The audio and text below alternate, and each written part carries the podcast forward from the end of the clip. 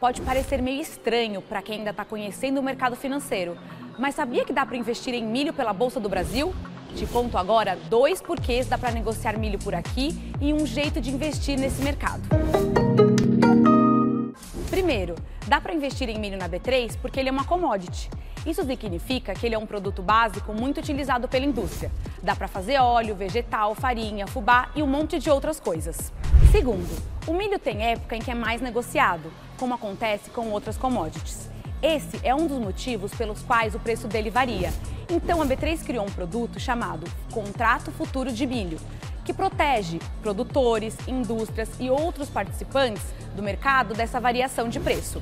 Um dos jeitos de investir nessa commodity é pelo novo fundo que estreou hoje, o Corne 11. Dá para começar a investir nesse produto com 10 reais. Lá no nosso site b3.com.br você encontra mais detalhes sobre esse fundo.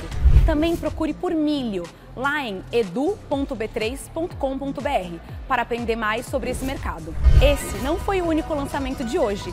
Temos cinco novas maneiras de investir no mercado internacional geridos pela GlobalX. Também tem mais sobre isso no nosso site. Não se esqueça de seguir a B3 em todas as redes sociais. Boa noite, bons negócios e até amanhã!